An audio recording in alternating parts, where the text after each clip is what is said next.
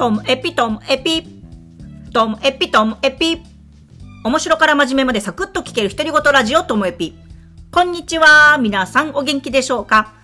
まあ、今日はほんと久々にですね、ランキングいきたいと思います。はい。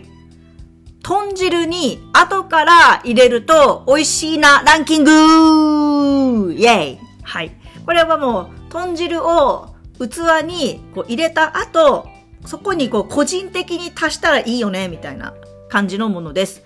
はい。で、これも最新版、2023年版とさせていただきます。この間初めて、今シーズンですね。今シーズン初の豚汁作りまして、まあその中で、あ、これいいなと思ったやつなんです。1位、ダラララタン、ラー油。ラー油いいですね。ラー油最高。なんか辛い感じと、なんかちょっと香ばしい感じがありまして、ラー油いいですね。そして、ラー油と一緒にもう入れちゃっていいんじゃないかっていうやつが2位。ダラダン。生姜。すりおろした生姜。まあ、チューブでもいいんですけれども、私は、あの、生の生姜をすりおろしたやつをこう平たくしてラップに入れ、あの、包んで冷凍してあって、パキパキ折って使う分だけ入れてるって感じなんで、やっぱなんか、チューブもいいけど、フレッシュもいいな、みたいな感じで、はい、生姜いいですね。で、第3位が、ダルダン、ごま油。まあ、ラー油を入れるか、ごま油を入れるか、みたいな、こう、争いにはなるんですけどね、ごま油の風味もたまんないですよね。で、あの、ごま油は、そういうなんか、ちょっと足す時の万能感たまんなくって、あの、普段の味噌汁にも私入れます。ごま油。それだけでぐっと美味しくなりますよね。あとは、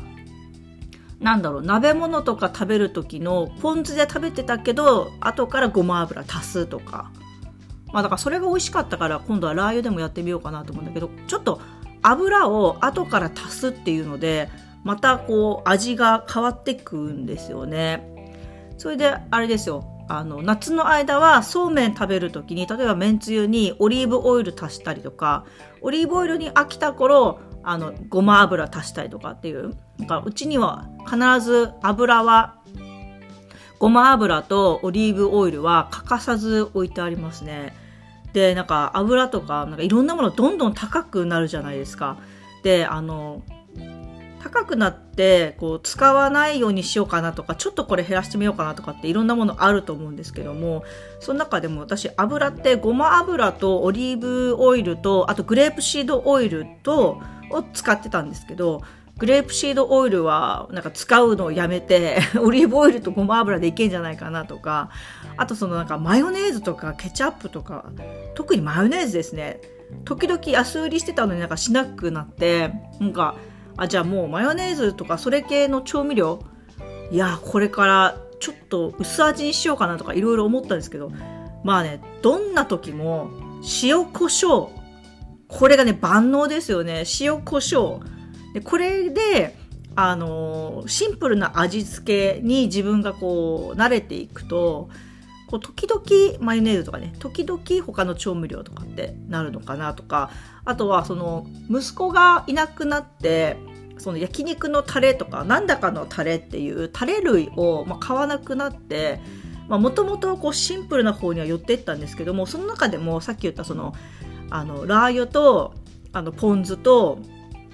なんだかをこう混ぜると美味しいよねとか普段使っている調味料そのやっぱりめんつゆと味ぽん、味ぽんね、ポン酢醤油と醤油って、醤油ベースのものだけど、これらをなんか3つを醤油だけにしようよっていう風な勇気はまだないんですよね。だからそこら辺はまだあっていいのかなと思うんですけど、そこに、あの、普段使ってる調味料をこう足すことによって、めっちゃ美味しくなるよね、みたいな、そういう楽しみ方が私はこう好きですね。はい。ということで、あの、ラー油のね、底力を感じましたよ。で、試してないのが、あの食べ終わってから気づいて、柚子胡椒もあるんですよ、家の中にね。で、あ、じゃあ、柚子胡椒も良かったのかなとかって思ってるんで、まあ、豚汁はワンシーズンに3回ぐらいは作るので、次作った時に、まあ、柚子胡椒も足したいですし、これお気に入りだよとかっていう何か、あの、付け足すやつがあれば、誰か言ってたんだよな。ニンニクチューブもいいよとか言ってたんですけど、ニンニクの勇気はまだないんですけど、ニンニク入れたらどんな感じなのかなとか、豚汁ライフを楽しみたいなと思っております。今日も最後までお聴きいただきましてありがとうございました。さようなら